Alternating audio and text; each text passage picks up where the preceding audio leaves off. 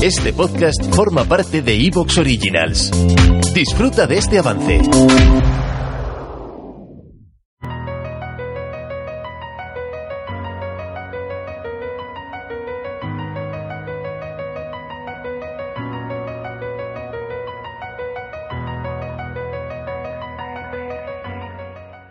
Bienvenidos al primer especial de verano de 2022, de verano en el hemisferio norte, lógicamente, si estáis en el hemisferio sur, para vosotros es especial de invierno, y que los oyentes habituales de Astrobitácora ya conocéis, ya sabéis que todos los años en verano, bien en julio, bien en agosto, tengo tres semanas de descanso, de todo en general, de todo lo que hago, pero mi intención es que de todos modos haya contenido también durante esas semanas y que el podcast y los vídeos en YouTube no paren. Entonces eh, lo que hago es grabarlos de antemano y hablar de algún tema que sea más atemporal. Es una forma de decir contenido que no importa cuando lo escuches sigue siendo interesante, sigue siendo válido. Es decir, no hablamos de las noticias más interesantes de la última semana cuando escuchéis el podcast porque en realidad para mí es dentro de tres semanas. Lógicamente no puedo saber qué es lo que va a ser interesante en tres semanas. Pero la idea es simplemente eso, tener un podcast de unos 30 minutos más o menos, quizás un poquito más. De hecho, siempre digo 30 minutos y al final me suelo pasar un poquito.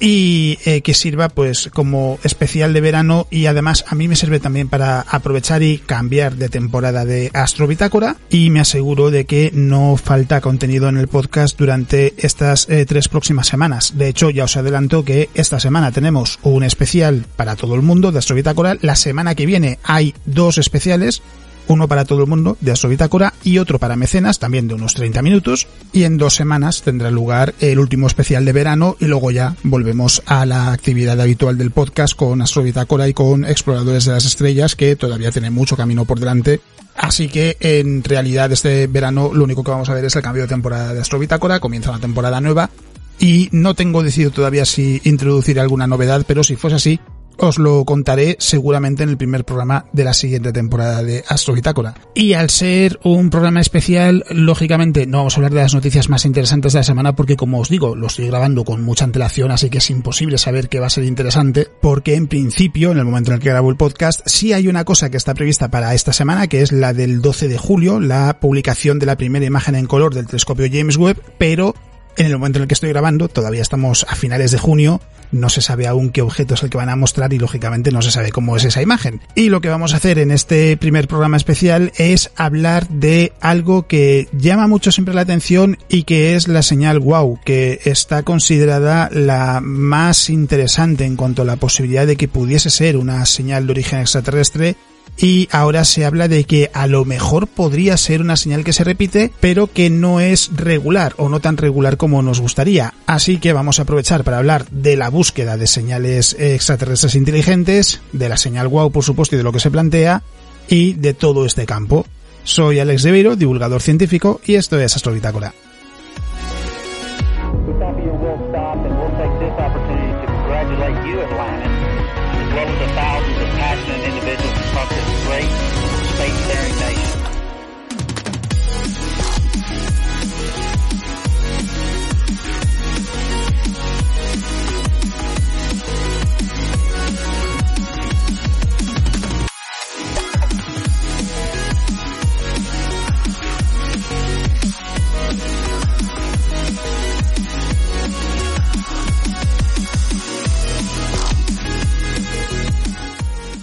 Y en este caso, claro, de la señal WOW ya hemos hablado en más de una ocasión, así que no hace falta profundizar en qué es. Sí que la mencionaremos un poco ahora cuando entremos en ella, pero hay que decir que el campo de la búsqueda de vida extraterrestre en general creo que ahora mismo parece que no está en un mal lugar en cuanto a lo que es popularidad. Está bien visto, es algo que mucha gente sigue con interés porque quiere saber, por ejemplo, si en Marte pudo haber vida microbiana hace miles de millones de años, o si esa vida microbiana podría incluso sobrevivir en la actualidad. De hecho, el vídeo que publico eh, mañana es eh, precisamente también sobre esto, sobre un estudio que se ha llevado a cabo en Canadá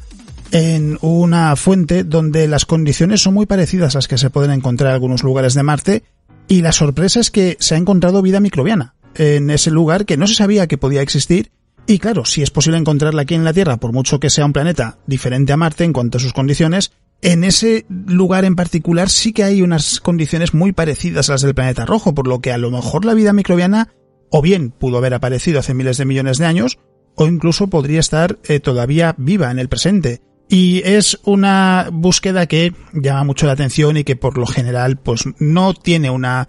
impresión negativa en la sociedad. Sin embargo, con la búsqueda de vida extraterrestre inteligente no pasa lo mismo. Y esto es algo que también lo conté en su momento cuando escribí Más allá de las estrellas, el segundo libro de divulgación. Está centrado en la búsqueda de vida extraterrestre. Una parte del libro va dedicada a la búsqueda de vida extraterrestre microbiana o no inteligente si se prefiere, porque aquí también entra la búsqueda de vida compleja, como puede ser árboles, vegetación, etc. Y otra parte bastante grande está dedicada a la búsqueda de vida extraterrestre inteligente, y el motivo es precisamente para intentar ayudar a entender por qué tiene ese estigma en gran parte de la sociedad, donde eh, en cuanto se habla de la posibilidad de encontrar una señal de una civilización extraterrestre, ya de repente la reacción que tenemos es la de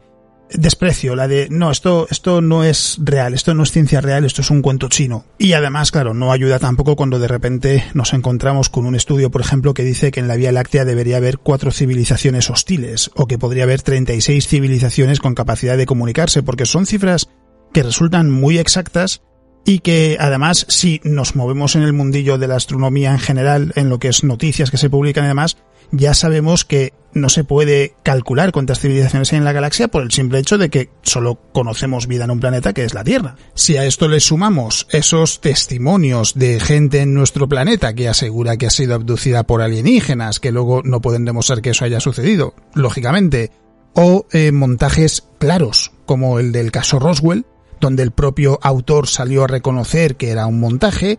lo que nos encontramos es que en los últimos años, en las últimas décadas, la búsqueda de vida extraterrestre inteligente se ha visto machacada, se ha visto muy afectada por este tipo de afirmaciones que lógicamente no tienen nada que ver con la ciencia, que al final lo que nos muestra es simplemente que hay un grupo de charlatanes más o menos grande en el mundo que está encantado con esa idea de poder asegurar que sí, que ellos sí que saben cómo son los extraterrestres, que sí que existen, y es más, hay incluso quien dice eh, que hay diferentes civilizaciones, que hay una confederación, bueno, en fin, algunos han montado películas absolutamente aberrantes. Y, claro, dentro de lo que es la ciencia, es verdad que hay que plantearse a veces preguntas que son difíciles de responder, pero que son necesarias en cuanto a, vale, a veces decimos que puede haber civilizaciones más avanzadas que la nuestra. Tendrá que haber un límite en cuanto a hasta qué punto pueden ser más avanzadas que nuestra civilización. Es decir, si no les ponemos un límite, al final son indistinguibles de la magia. Así que, ¿hasta dónde podría llegar realmente una civilización extraterrestre? ¿Hasta qué punto podría ser más avanzada que la nuestra?